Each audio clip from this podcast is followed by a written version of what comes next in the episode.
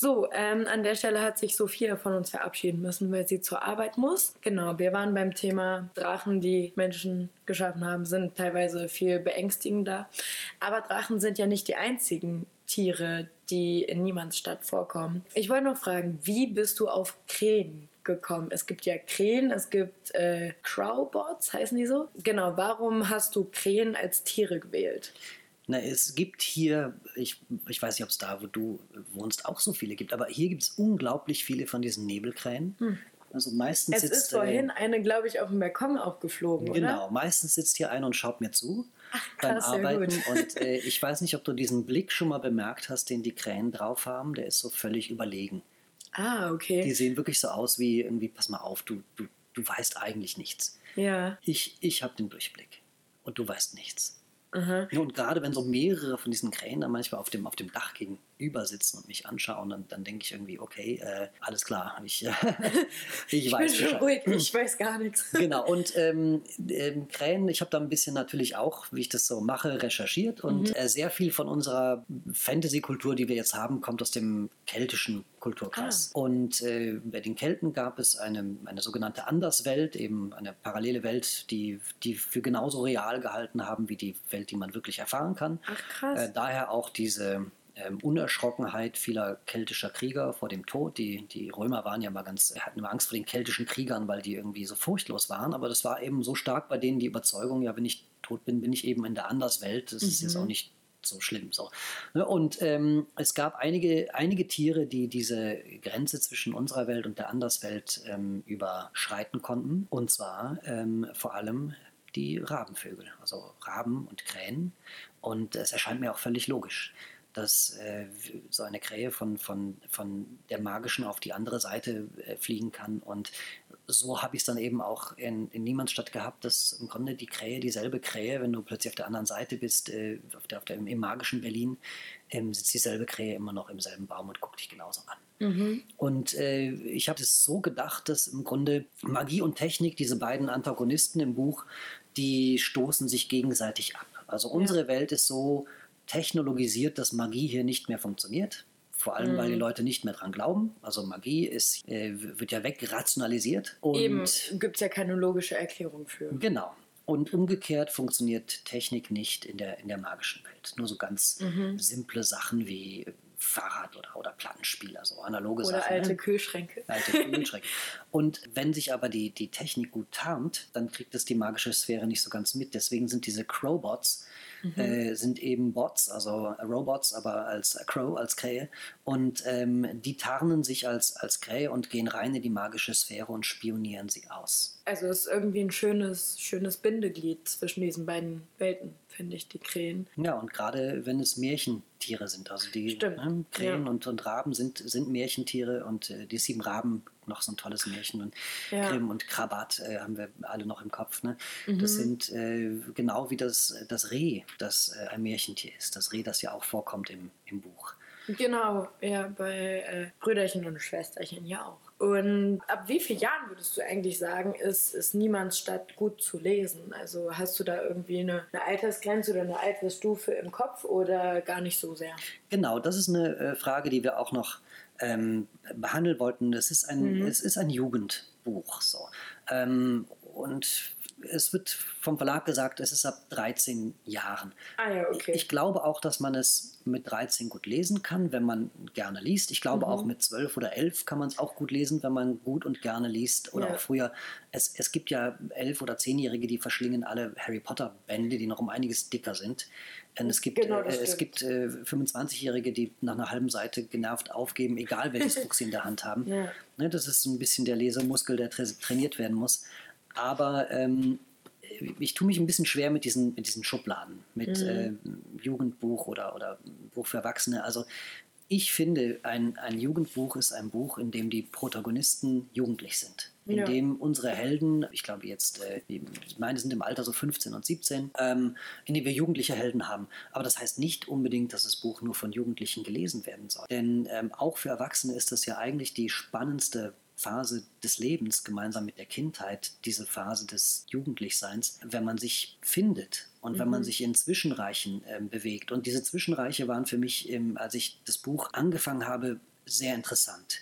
Unsere Heldin Josephine ist zwischen Kind und Erwachsensein. Sie ist ein bisschen zwischen, zwischen Mädchen und Junge und mhm. äh, ist eben Mädchen, das, das dauernd für einen Jungen gehalten wird, hängt da so ein bisschen zwischen und ähm, hängt ein bisschen zwischen dieser realen und der, und der Traumwelt. Und diese Zwischenreiche sind immer interessant. Literarisch interessant, aber auch psychologisch interessant.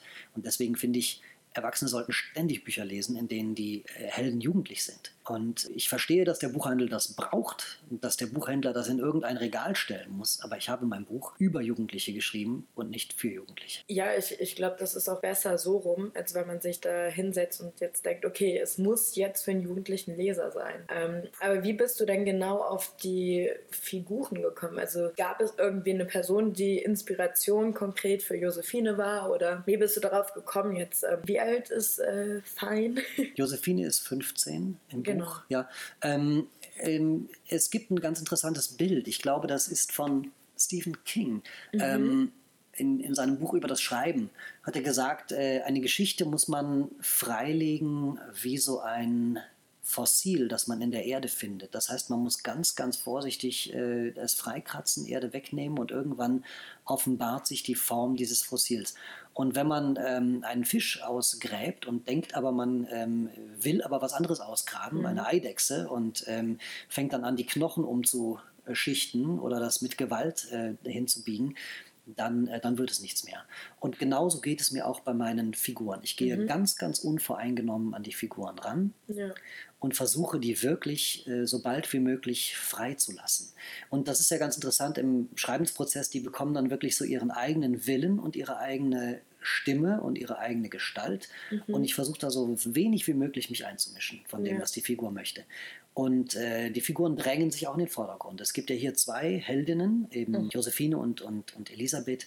Und diese zweite äh, ähm, Hauptfigur war überhaupt nicht als Hauptfigur geplant. Mhm. Dass, das, dass die Geschichte aus der Perspektive von beiden erzählt wird, das äh, hat sich die, die Elisabeth selber ge gegriffen und genommen und, und gewollt. Also klingt jetzt vielleicht auch ein bisschen esoterisch, aber ich glaube, das äh, kennt jeder, der schreibt, dass im Grunde erst dann ein Text gut wird, wenn er anfängt, ein Eigenleben zu entwickeln. Ja, das kann ich mir gut vorstellen. Ich meine, ja, ansonsten ist es am Ende, wie du zu Beginn des Interviews gesagt hast, zu verkopft. Ja, wir, wir haben ja schon ein bisschen darüber gesprochen, dass du selbst auch liest. Wie, wie viel liest du denn? Wie viel Inspiration bekommst du durch andere Bücher? Oder ist das dann völlig eine andere Geschichte? Ich versuche immer dann, wenn ich zu schreiben, wenn ich schreibe, äh, so wenig wie möglich zu lesen, mhm. was auch nur ansatzweise in diese gleiche Richtung geht, um mich nicht beeinflussen zu lassen. Ja.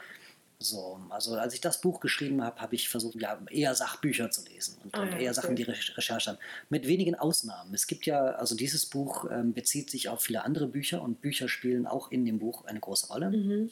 Und ähm, es gibt zum Beispiel dieses Buch, aus dem zitiert auch wird, eben der Ulysses von, von James Joyce. Mhm. Ähm, Ulysses hat ja, also James Joyce hat ja eine ganz, ganz äh, radikale äh, Art gehabt zu schreiben, dieses äh, Stream of Consciousness, dass er einfach sozusagen ne, wirklich relativ. Der Bewusstseinsstrom. Genau, ne? ja, relativ ungefiltert das aufschreibt. Und die Bücher von ihm sind ja im Grunde unlesbar, also Einige, mhm. einige kann man doch ganz gut lesen, aber gerade Ulysses oder, oder Finnegan's Wake sind eigentlich unlesbar und haben trotzdem eine unglaubliche Kraft. So, man merkt, dass da irgendwas was hintersteckt, man merkt, dass die irgendeinen einen Sog haben.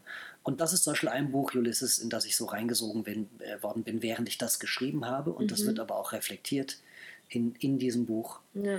Und ähm, ja, so, so hat man immer so gewisse, ich sag mal, Ankerpunkte, stilistisch gesehen. Das wird beim, beim nächsten Buch sicherlich ganz anders sein. Und es wird auch ein anderes Thema haben und es wird auch eine komplett andere ähm, ähm Stilistik haben. Bist du da schon dabei? Ja, ja, ja.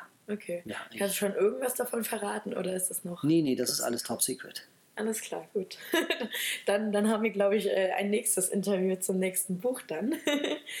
genau, dann wollte ich noch fragen, wie schreibst du überhaupt? Tippst du das Ganze oder schreibst du noch klassisch auf Papier? Es gibt ja irgendwie beides aktuell in der Autorenwelt. Nein, ich, ich tippe auf dem Computer, mhm. aber wenn ich am Computer sitze und tippe, dann ist es tatsächlich eher das, Tippen. Das, das eigentliche Schreiben findet woanders statt. Das eigentliche mhm. Schreiben findet statt, wenn ich, also ich schreibe sehr viel unter der Dusche einfach, weil ähm, so, ich kann da einfach super denken. Mhm. Oder beim Joggen oder beim Fahrradfahren oder beim, beim Zwiebelschneiden oder so. da finden eigentlich die wichtigen Schreibprozesse also statt. Also im, im Alltag, mehr oder weniger, oder? Ja, wenn das Gehirn so ein bisschen Leerlauf hat. So, mhm. ne? Und dann, dann muss man es noch aufschreiben. Ne? Ja. Aber das, das, das am Computer sitzen ist mehr ein Aufschreiben. Das Schreiben findet im Leben statt. Oh, das ist ein schönes Zitat. Ähm, du hast ja jetzt tatsächlich auch das Wort Leerlauf angesprochen. Und im Buch gibt es ja auch eine Passage, die heißt Flanoggen.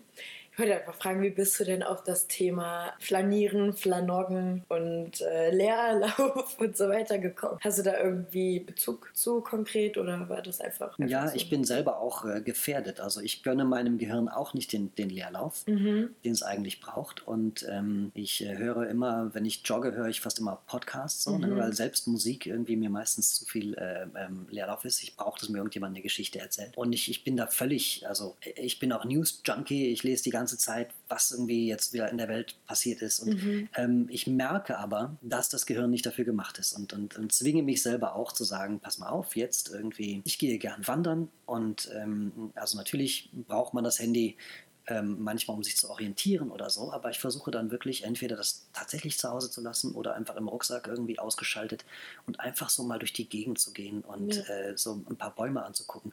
Und das ist ja, was der Mensch eigentlich, wofür der Mensch gemacht ist. Der Mensch mhm. ist dafür gemacht, über, durch, durch Steppen zu laufen und, und irgendwie dann kommt äh, ein Raubtier und dann muss man völlig da sein und, äh, und dann hat man wieder drei Tage lang im Grunde Langeweile und mhm. sieht, äh, wie die Sonne auf und unter geht. So damit kommt, glaube ich, das menschliche Gehirn gut klar. Aber, aber wir sind in einem Zustand, die ganze Zeit äh, steht der Tiger hinter der Ecke. Mhm. Und äh, die ganze Zeit hole ich mir den, den Dopamin-Kick mit irgendwie dem nächsten Social-Media-Herzchen oder Sternchen oder mhm. den, den, den Gruselkick, weil irgendwie ich wissen will, wie viele neue Infizierte gibt es mit dem Coronavirus. ja. ja. Ne? Und, und äh, ähm, das hält einfach das Gehirn auf so einer sehr künstlichen Aufgeregtheit, mhm. die nicht gut tut. Das stimmt, das stimmt total. Und ähm, ich fand es witzig, weil ich bin gerade bei, bei einer Gangtrainerin und lerne da jetzt gut gehen und lerne auch mir Zeit zu lassen. Und ich kenne das Gefühl, dass man irgendwie immer sich denkt, okay, nee, ich kann jetzt irgendwie nicht nur Musik hören, ich brauche irgendwas Informatives, weil sonst verschwende ich ja meine Zeit. Aber ich muss jetzt auch lernen, quasi mich da zurückzunehmen und einfach auch wieder bewusster zu gehen. Allein auch den Vorgang des Gehens, der dann ins Flanieren übergeht und ja, auch einfach mal meinem Gehirn Leerlauf zu gönnen und einfach mal keine Informationen aufnehmen zu müssen und auch nicht das Bedürfnis zu haben.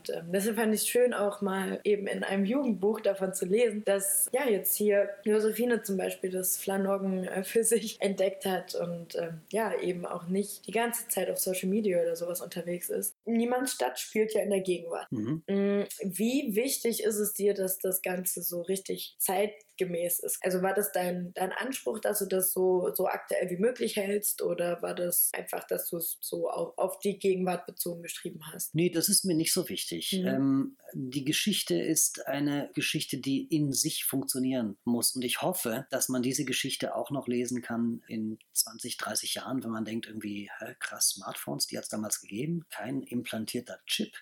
ist ja verrückt. Ja. Ähm, ne?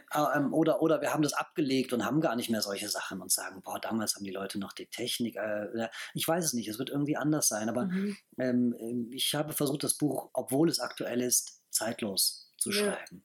Ich benutze ja auch keinen Jugendslang oder irgendwie sowas. Ähm, ich glaube, diese Geschichte, wie sind wir Menschen überhaupt, wie ticken wir Menschen überhaupt, das ist ja im Grunde die, die Kernfrage ja. äh, in, der, in der Geschichte. Ich denke, das, das ist eine zeitlose Frage. Ja, tatsächlich liest sich das Buch sehr gegenwartsbezogen. Ich habe auch das Gefühl gehabt, ja klar, ich bin in Berlin und ich erkenne die Orte wieder teilweise und so und finde das sehr schön. Ähm, finde auch die Idee mit den Parks sehr schön, so als Ankerpunkt, aber ich will ja jetzt hier nicht zu viel verraten von der Handlung. Und was würdest du denn tippen, wo die Entwicklung hingeht, die du jetzt angesprochen hast? Eher noch weiter Richtung Technik oder eher wieder zurück? Ähm, es ist beides denkbar. Ich sehe eine, eine Bewegung auch im Freundeskreis, dass die Leute sagen, wisst ihr was, ob jetzt noch ein neues iPad oder iPhone oder Samsung oder so rauskommt, ist mir scheißegal. Ich habe jetzt mein Ding so lange, wie es funktioniert und ja. dann kaufe ich mir halt ein neues und, und aber diese, diese, dieser Hype ist irgendwie weg. So, und die Leute sind auch ein bisschen genervt von diesem mhm. Ganzen. Und, und ich glaube, die Leute sind auch von ihrem Social Media Zeug so ein bisschen genervt. Ja. jeder weiß jetzt irgendwie, es wird rummanipuliert und, und äh, gemacht und künstliche Aufregung und Sachen, die möglichst drastisch formuliert werden, werden an die Oberfläche gespült, egal wie wahr sind oder, oder wie nicht wahr sie sind. Also ich, ich äh, bin anders, ich bin ja neu bei Instagram, bin jetzt voll dabei, ich bin ja mhm. ne, voll gehuckt.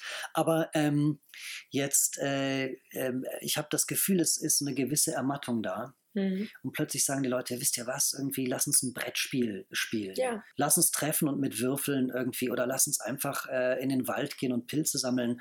Es gibt schon eine, eine gewisse, ähm, gewisses Revival von solchen Tätigkeiten. Und deshalb kann ich mir vorstellen, dass so langsam das Bewusstsein einsickert. Es kann aber auch genau in die andere Richtung gehen. Also ich weiß, ich habe immer ein bisschen das Gefühl mit dem Schreiben von Büchern, du hast es selbst gesagt, dass äh, du lange kein Buch mehr gelesen mhm. hast und ich nehme mich da auch nicht aus. Ich, ich gucke auch am Tag längere Zeit in mein Handy als in ein Buch. Ja. Und, Leider, ähm, finde ich auf jeden Fall. Absolut. Und ich habe immer das Gefühl, als würde ich an so einem untergehenden Schiff noch den, den Schornstein anstreichen oder so. Weißt du, so mhm. ein bisschen, die Bücher, die jetzt rauskommen, sind vielleicht die letzten ihrer Art. Und äh, vielleicht ist es auch so. Aber ja. vielleicht gibt es auch äh, irgendwann den, den Backlash ähm, äh, zu sagen, E-Books hat es mal gegeben, ist verschwunden. Genau wie die CD. Mhm. So. Während Stimmt. die Schallplatte nicht verschwunden ist. Es ja. gibt Liebhaber, die kaufen sich Schallplatten für 100 Euro im, in der Woche. Mhm. Ne? Und ähm, es ist beides möglich. Ich würde aber auch eher fast auf diese Rückbesinnung quasi ähm, tippen, weil wir sehen es ja jetzt hier alleine mit einem Podcast. Das ist ja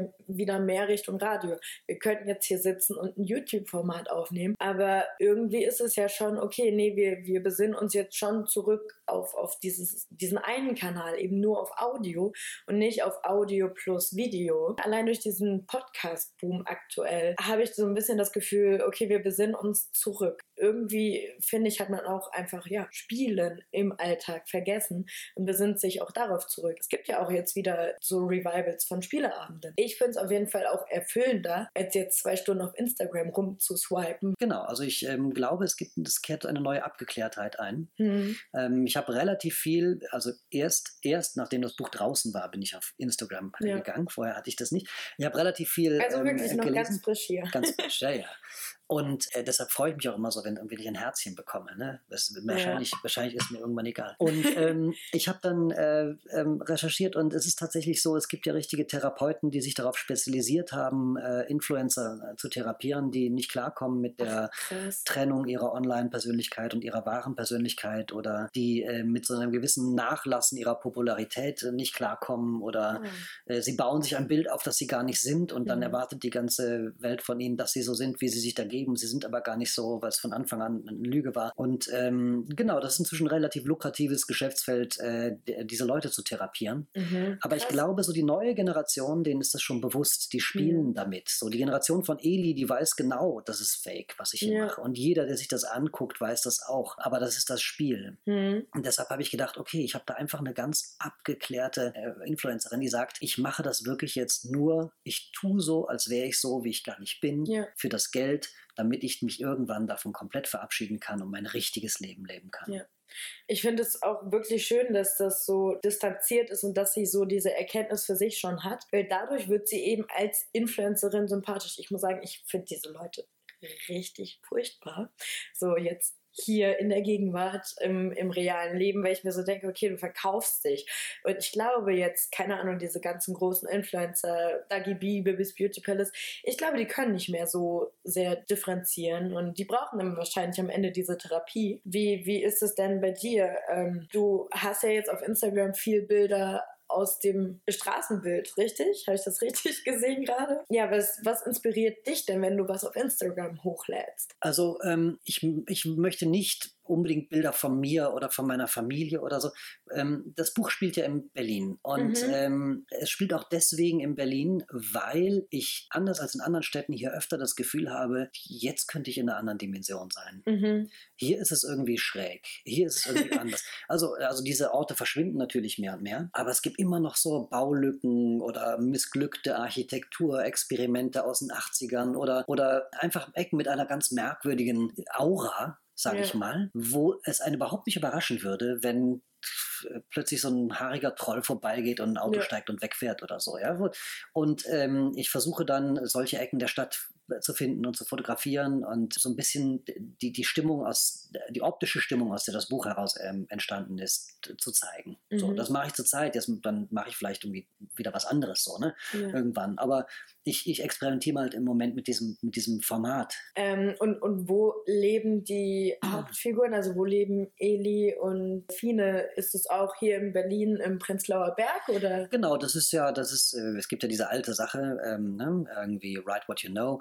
Also mhm. das spielt alles genau hier in diesem ähm, Öko-Hipster-Epizentrum. Ja. Und ähm, da gibt es ja auch eine interessante Mischung. Also es gibt ja diesen Laden in Stanislaus, diesen ähm, Buch, Buchladen. Mit ähm, Reinhold Lennon.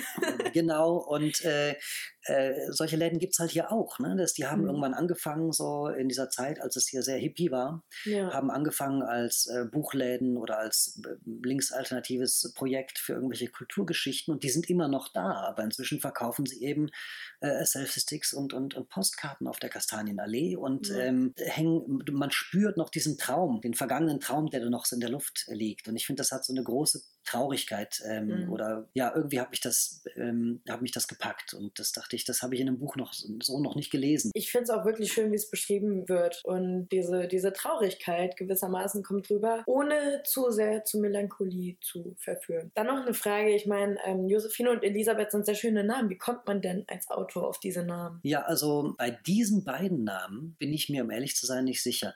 Die standen von Anfang an fest. Mhm. Äh, die, die gab es schon irgendwo außerhalb meines Kopfes, glaube ich.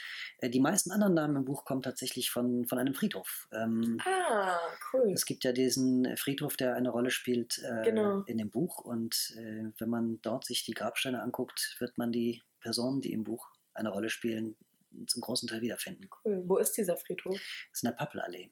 Ah ja, okay kann man dem mal einen Besuch abstatten. Unbedingt. ich habe das auch schon mehrfach ähm, gelesen, dass Autoren sich Namen von Friedhöfen holen. Ich denke, es ist wahrscheinlich auch eine, eine gute Inspirationsquelle. Na, ich hatte es noch nie gehört. Ja, dann denkt man, man, man, denkt, man ist originell und dann ist man es doch nicht. Das, wie immer. Ja, ja. Nee, ich habe irgendwann tatsächlich mal davon gelesen. Ich weiß gar nicht mehr, wo das war. Wenn es deine eigene Idee war, dann glaube ich dir das mal. Dein Buch ist ja vom Aufbau noch ein bisschen besonders, würde ich zumindest sagen, weil es ist ja ich weiß nicht, nennst du das schon Kapitel, weil es sind ja ganz, ganz kurze Abschnitte, die immer eine, eine Überschrift haben und dann ja quasi ein kurzes Thema behandeln, richtig? Ich würde schon sagen, es sind Kapitel. Okay. Und ähm, es spielt natürlich, die Form spielt natürlich auch mit dem Inhalt. Also wir haben ja hier ähm, auch das Thema Leerlauf des Gehirns, mhm. ähm, künstliche Intelligenz, ähm, Aufmerksamkeitsgeschichte und so. Und ich dachte, ähm, wenn ich so für die Generation YouTube, äh, Facebook irgendwie Kapitel mache, die auch nicht unbedingt viel länger sind als jetzt ein Facebook-Post, mhm. dann, dann spielt das damit. Und um ehrlich zu sein, hilft es auch beim Schreiben. Denn ja. äh, wenn ich weiß, ich kann es schaffen, an einem Tag irgendwie drei, vier, fünf, äh, ich nenne sie jetzt Kapitel, mhm. äh, zu schreiben, dann habe ich immer das Gefühl, ah, jetzt habe ich wieder was äh, ähm, äh, geschafft. Das ja. ist der gleiche Dopaminkick, den einem das, das Herzchen bei Instagram gibt. Und ja. ähm, man kann auch einfach diese Kapitelüberschriften könnte man auch einfach weglassen und den Text weiterlaufen lassen. Aber es ist irgendwie ein schöner Bruch, finde ich. Ich finde auch. Es hat sich bei diesem Buch ähm, angeboten. Mhm. Total. Und es ging mir als Leser auch genauso, wie du gesagt hast, mit, äh, ja, in der Zeit könnte ich auch was auf Instagram äh, angucken oder so. Ja, es, es war dann bei mir so, okay, ich war auf Instagram, dann dachte ich, naja, ich könnte jetzt ja auch lesen. Und dann war ich so, naja, dann schaffe ich auch noch ein Kapitel, die sind ja kurz genug. Ja, das ist Reverse Und, Psychology, das ist doch super, wenn das so funktioniert. Genau, also ja, ja. Äh, hat sich zumindest in meinem Fall auf jeden Fall bestätigt. Fand ich auch echt schön und vor allem im Layout alleine sieht man ja auch Unterschiede. Es gibt da ja zwei, zwei Erzählweisen, richtig? Äh, also unterbrich mich gerne, falls ich irgendwann zu viel erzähle oder irgendwas vorwegnehme. Aber ansonsten ist es halt auffällig, dass die Schriftarten sich allein schon unterscheiden. Ähm, war das eine Idee von dir oder kamen die dann vom, vom Lektorat oder so? Na, ich habe mir das, der, der, Verlag, in dem das Buch ähm, erschienen ist, äh, Thienemann ist ja auch der Verlag, der die unendliche Geschichte ah, ähm, okay. herausbringt. Das ist ein, eines der großen Bücher meiner, meiner mhm. Kindheit. Und ähm, es gibt auch gewisse ähm, außer der Tatsache, dass die unendliche Geschichte auch vorkommt als Buch in diesem Buch. Ach, Ähm, cool. es gibt auch gewisse äh, Parallelen natürlich und ähm, in der unendlichen Geschichte ist es ja rot und grün. Ne? Je nachdem, ob wir gerade äh, in der in Phantasien sind oder in unserer Ah, Welt, ist die Schriftfarbe eine andere. So. Cool. Ja, und das habe ich mir natürlich auch gewünscht. Es ist, Ja. aber es ist total teuer, so zu Mhm. drucken. Und äh, deswegen war eben die Idee, zwei Schrifttypen zu Ja. nehmen. Äh, Finde ich auch wirklich schön, so, so sieht man das, weil ich war irgendwie, ich habe das abends gelesen im Bett, war dann irgendwann müde und war so, Moment, das ist so eine andere Schriftart jetzt. Also klar habe ich mitbekommen, dass es wechselt, weil es auch eine große Überschrift gab. Aber dann nochmal zu sehen, okay, ja, es gibt wirklich diesen Bruch, fand ich sehr schön. Vor allem ist es unkonventionell, finde ich, für ein Buch aktuell. Ich glaube, das ist jetzt so das Erste, was ich habe, wo es, eine optische Unterscheidung gibt. Ähm, hattest du diese Idee dann während des Schreibens oder wie bist du überhaupt an, an, die, an die Struktur quasi vom Buch reingegangen? Also klar, diese kurzen Kapitel dann, aber wusstest du von vornherein, dass es erst eine Passage von der einen Person gibt, dann von der anderen oder wie, wie hat sich das entwickelt? Nicht, ich, ich dachte von Anfang an, das Buch würde nur aus Josephines Perspektive erzählt Mhm. Und, und wie gesagt, dass sich äh, eine zweite Hauptfigur da rausgeschält hat, ähm, das hat die Figur gewollt und, und Ja. die war plötzlich da. Und dann habe ich das ausprobiert, aus ihrer Perspektive zu, zu schreiben. Mhm. Und, äh, und es hat funktioniert. Und Ja. so waren plötzlich diese beiden Sichtweisen da. Ich habe bei diesem Buch ähm, sehr, sehr losgelassen im Schreibprozess. Mhm. Also ich habe wirklich ähm, die Geschichte reifen und, und passieren lassen. Deswegen hat es auch lange gedauert, sie zu schreiben, denke ich. Länger, als wenn ich sie durchgeplottet hätte von Anfang Ja. an. Weil ich natürlich auch in einige Sackgassen gerannt bin und einige Irrwege und, und ähm, Sachen gestrichen und umformuliert und so. Also es ist so, ich denke mal, etwa noch ein Drittel mehr Text vorhanden, der jetzt nicht im Buch ist oder Oh. mehr. So, ähm, wo auch gut ist, dass ich das geschrieben habe und, Mhm. und dass es äh, existiert, aber das wirklich nichts im, in der Geschichte, wie sie jetzt ist, dann verloren hat. Ja. Ähm, und deswegen ist diese, diese Form sehr organisch entstanden. Mhm. Ich meine, es ist ja eben, also es ist ja wahrscheinlich wichtig für den Prozess. Genau, man darf, wenn man schreibt, nicht denken, dass alles, was man aufschreibt, äh, tatsächlich auch irgendwo verwertbar ist. Also, Mhm. ähm, aber man darf auch nicht sagen, ich schreibe für den Papierkorb. Ich, ich vergleiche das gerne mit einem Pianisten, der einfach äh, stundenlang übt am Ja. Tag und immer dasselbe spielt. Und ähm, natürlich kann man als Schriftsteller nicht immer dasselbe schreiben, aber Nee. in dem Moment, wo ich ein Kapitel schreibe, auch wenn ich weiß, äh, das wird niemals im fertigen Buch landen. Aber indem ich es aufschreibe, ähm, bleibe ich im Thema, bleibe ich im Schreibfluss, entdecke vielleicht irgendwas. Und deswegen, äh, Ja. wenn man gegen so eine Wand rennt, ähm, ist immer ganz gut, äh, weiterzuschreiben. Auch, auch wenn es Mist ist. Oder gerade wenn es Mist ist. Der muss, Mist muss vielleicht raus. Ja, eben. Eben, ist ja, ist ja reinigend. Was ja auch ein, ein, also zumindest in den ersten 150 Seiten ein größeres Thema ist, ist dieses kosmische Rauschen. Kannst du das nochmal ganz kurz erklären, was genau es damit auf sich hat und wie du darauf gekommen bist? Na, kosmisches Rauschen ist ja das, was, es ist tatsächlich so eine Strahlung aus dem Weltall. Mhm. Und äh, als es damals noch die normalen analogen Fernsehantennen gab, ähm, Ja. haben tatsächlich die Fernsehapparate nach Abschalten der Sendezeit dieses Rauschen, das kosmische Rauschen aus, aus dem Weltall empfangen und auf den Fernseher übertragen. Ist Also es dieses graue Gekrissele? dieses graue Okay. Grisseln ist ein ähm, Jahr, Mi- Milliarden Jahre altes Weltraumstrahlung, die du Ja. auf so alten Fernsehern angucken konntest. Stimmt, ja, ich bin ja noch alt genug, um das zu kennen. Also nur wenn ich jetzt den Fernseher anmache, ist das ja alles übers Internet und so, der braucht ewig zum Hochfahren. Aber man kennt dieses Rauschen heutzutage, glaube ich, gar nicht mehr. Gab es nur auf diesen alten Röhrenfernsehern. Genau, ja, und es gab es vor allem dann, ähm, wenn es kein Signal gab, das übertragen Ja. wurde. Damals war ja dann irgendwann Sendeschluss und dann wurde Testbild gesendet Stimmt. und nach dem Testbild kam das Rauschen. Ja, Und äh, ich fand diese Idee, dass irgendwie aus dem Weltall irgendwelche Sachen zu uns kommen und dann auf so alten Bakelit-Fernsehern übertragen werden, das hat mich natürlich irgendwie auch inspiriert. ja. Und dass in diesem äh, Rauschen ähm, etwas versteckt ist, dass da irgendwelche Mhm. versteckten Botschaften drin sein könnten aus einer anderen Sphäre, so kann man sich, glaube ich, sehr leicht vorstellen.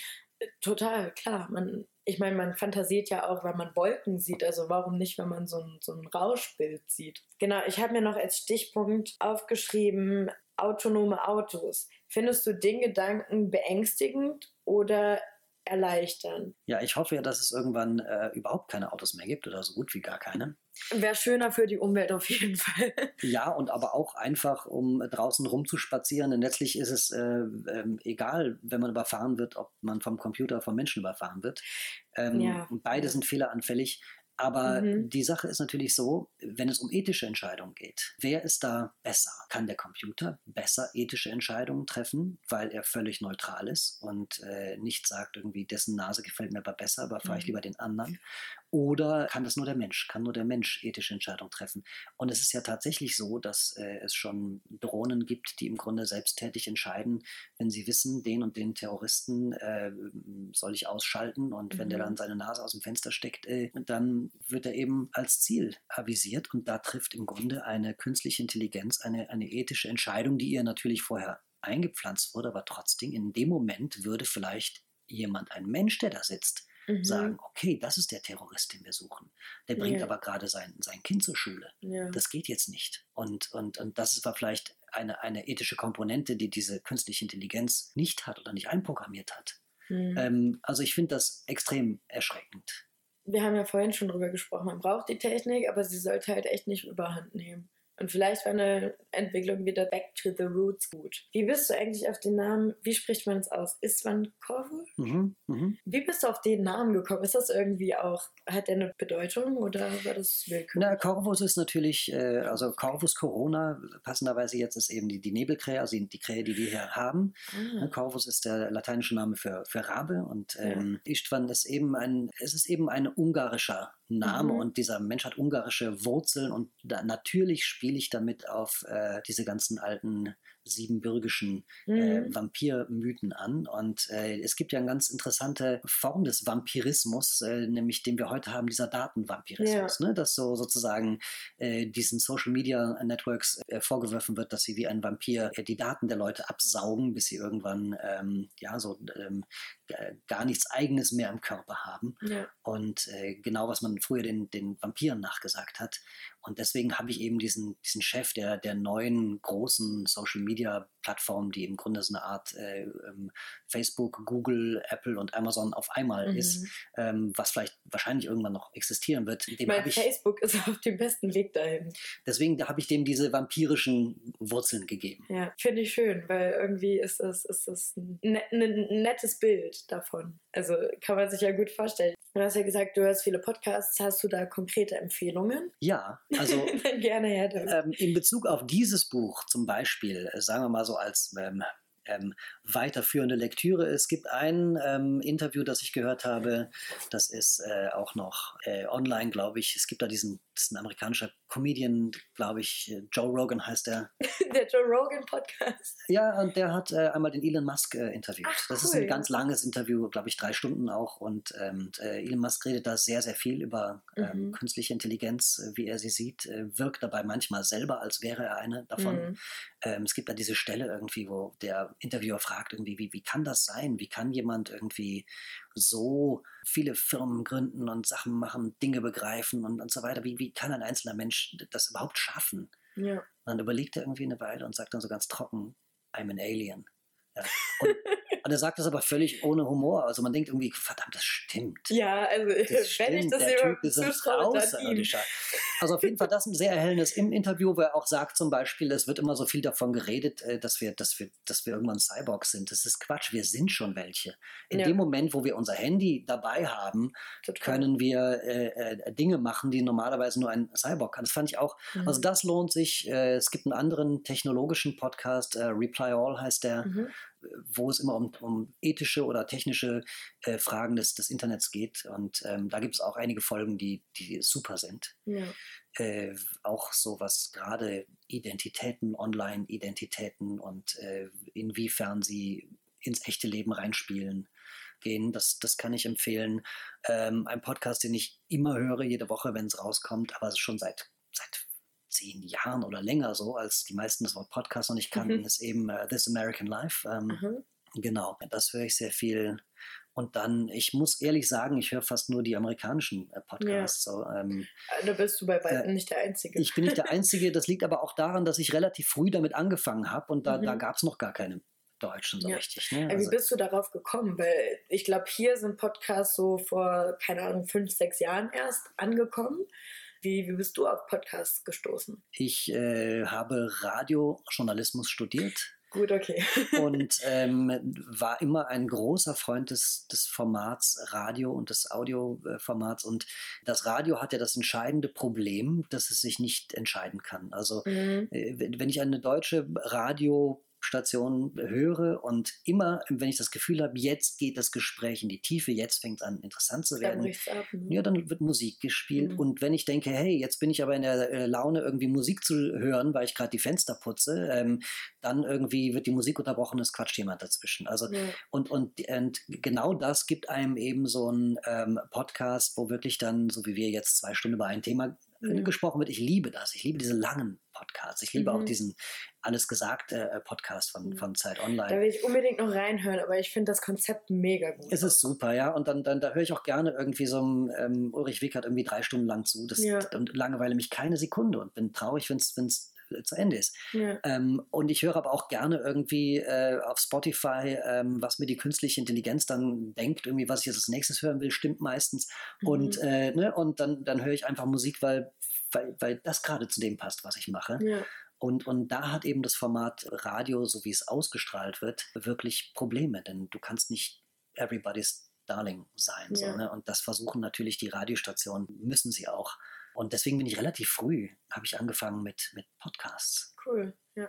Ich finde, noch so ein Problem vom Radio ist halt, dass sie die ganze Zeit dasselbe spielen. So, ich mache einen Sender an. Ich mag Radio mittlerweile überhaupt nicht mehr. Ich bin damit aufgewachsen. Ich habe dann irgendwann mit 13 oder so ein iPod bekommen. Dann hatte ich meine eigene Musik. Dann habe ich natürlich viel lieber meine eigene Playlist abgespielt, als das, was, was die Charts im Radio gespielt haben, weil ich eben entscheiden konnte, was spiele ich wann. Und ja, also im Radio, wenn ich es anmache, dann, dann läuft in einer Stunde zweimal der gleiche Song, weil der gerade in den Charts auf Platz zwei ist oder so. Ich mir auch denke, so, ja, das will ich nicht. Und dann kommen zehn Minuten Werbung gefühlt. Also es sind wahrscheinlich nur drei Minuten.